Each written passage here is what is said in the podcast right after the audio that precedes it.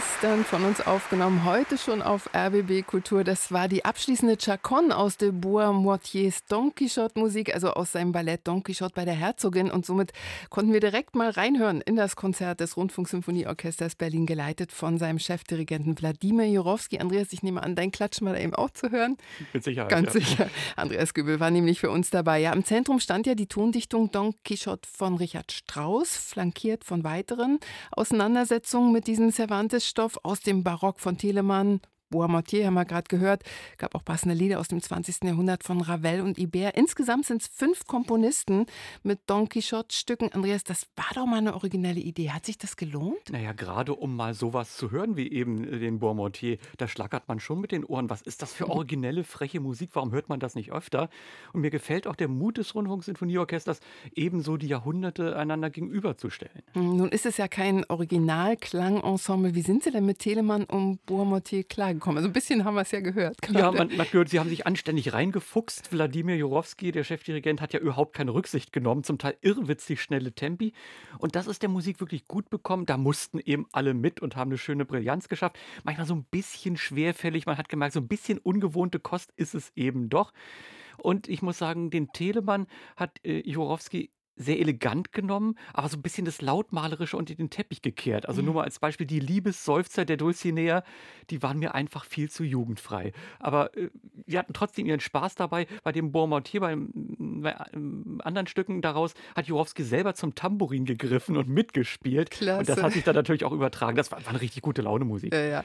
Und wirklich sehr selten hört man die Don Quixote-Lieder von Maurice Ravel und Jacques Ibert. Solist war der französische Bassbariton Paul Gay.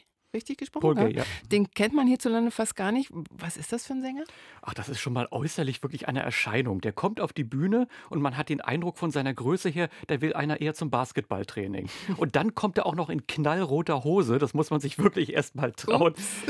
Aber er ist eben wirklich Spezialist für französisches Repertoire und das hat man gemerkt. Diese vollkommen unbekannten Lieder, die hat er nicht nur auswendig gesungen, sondern er hat sie geradezu zelebriert. Wie hat er das jetzt interpretiert?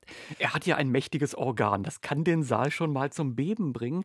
Aber das war nur eine Seite. Ähm, Paul Gay ist ein großartiger Gestalter. Er hat also diese Figur Don Quixote oder Don Quixote, wie man es äh, auch will. Ähm, ja, es ist natürlich einmal der durchgeknallte, der verrückte Ritter, die lächerliche Gestalt, die sich in absolut Unsinniges verrennt. Aber das ist auch der Mensch dahinter, mit seinen Sehnsüchten, Wünschen, mit seiner Verzweiflung und wie er bei den letzten beiden Liedern von Jacques Ibert das ganz ernsthaft gezeichnet hat. Das war keine Karikatur mehr, sondern das ist jemand, der gewissermaßen so die Bilanz seines Lebens zieht. Ich fand das unglaublich rührend und beeindruckend, wirklich unglaublich. Nach der Pause gab es dann den richtig großen Brocken. Richard Strauss, fantastische Variationen, Don Quixote. Wie ist denn Wladimir Jurowski da rangegangen? Na, er hat dieses Vielschichtige gewissermaßen fortgesetzt. War natürlich alles das, was Richard Strauss an Skurrilitäten einkomponiert hat, wo es schnarrt, plätschert, kichert, die Windmaschinen losgehen. Das war alles da.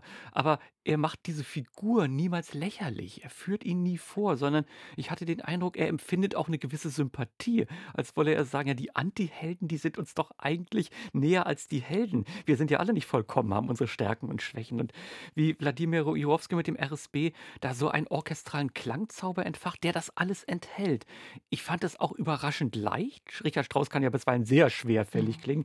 Hier überhaupt nicht. Und Ernst und Witz und Wohlklang und Effekt so übereinander zu bringen. Also was Wladimir Jurowski mit dem Rundfunksinfonieorchester Berlin hier gelungen ist, für mich war das eine der besten Aufführungen dieses Werkes, die ich live oder in Aufzeichnung gehört habe. Also wie gut, dass wir das übertragen haben. Ja, unbedingt. Übrigens war er ja gestern auch zu Gast bei uns, richtig lange sogar. Und das ganze Gespräch von Wladimir Jurowski, das kann man noch nachhören unter rbbkultur.de. Aber für diesen Richard Strauss braucht man auch jemanden für das Solo-Cello. In diesem Fall war das Konstanze von Gutzeit. Die ist seit gut zehn Jahren Solo-Cellistin beim RSB. Wie war sie? Also jedes Orchester kann sich glücklich schätzen, so eine Musikerin in den eigenen Reihen zu haben. Also auf der einen Seite war sie so Teil des Gesamtklangs, aber wie sie dann diese äh, Don Quixote-Figur gezeichnet hat, eben gar nicht als traurige Gestalt, sondern so als Individualist, jemand mit eigenem Blickwinkel, Mundwinkel, jemand Unangepasstes. Und das war technisch grandios, es war funkensprühend und originell. Sie hatte an diesem Riesenerfolg wirklich einen sehr großen Anteil. Das war zum Niederknien schön. Oh, Don Quixote in der Musik vom Barock bis ins 20. Jahrhundert. Darum ging es gestern beim Konzert des Rundfunksymphonieorchesters Berlin, geleitet von Wladimir Jurowski. Und na klar kann man diese Live-Aufnahme jetzt immer noch hören unter rbbkultur.de.